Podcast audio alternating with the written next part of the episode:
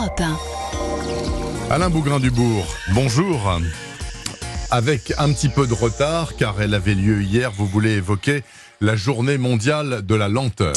Et oui, le 21 juin étant le jour le plus long de l'année, on l'a assez répété, nos amis d'outre-Atlantique ont décidé en 2001 d'en faire la journée de la lenteur qui vise à prendre le temps de regarder la nature, d'écouter des chants sacrés, de méditer ou encore de faire du yoga. Alors, si en Europe l'initiative a du mal à passer, au Québec, cela marche très bien.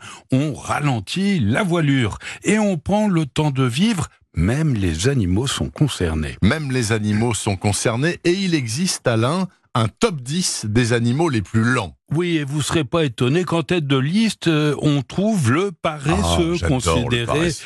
comme le mammifère le plus lent du monde. Alors, outre qu'il lui faut au minimum 12 heures de sommeil par jour, Comme un moi. peu comme vous, mon cher Bernard, Oui, oui. on estime qu'il se déplace à la vitesse de moins de 10 mètres à la minute. Mais le plus étonnant, c'est que pour éviter ses prédateurs, il a su s'adapter afin de ne descendre au sol pour faire ses besoins qu'une fois par semaine.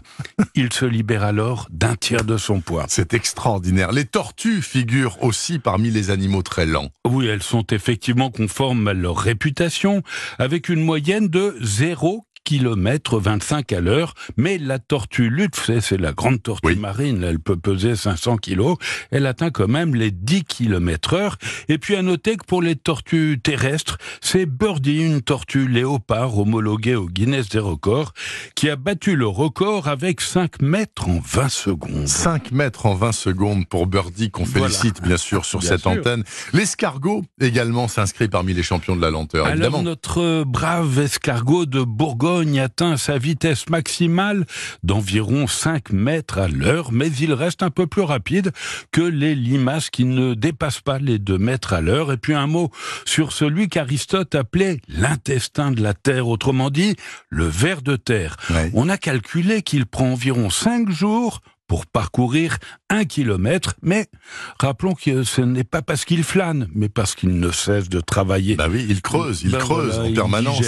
Est-ce qu'on peut dire, euh, Alain Bougrain-Dubourg, que vivre au ralenti est un avantage? Alors Bernard, les avis sont partagés. Certains biologistes n'hésitent pas à faire l'éloge de la lenteur, notamment parce qu'elle pourrait favoriser la longévité. Et d'autres biologistes, tout au contraire, sont beaucoup plus réservés, notamment en raison de la dépendance aux prédateurs. Moi, je m'en tiendrai à ce que disait Voltaire.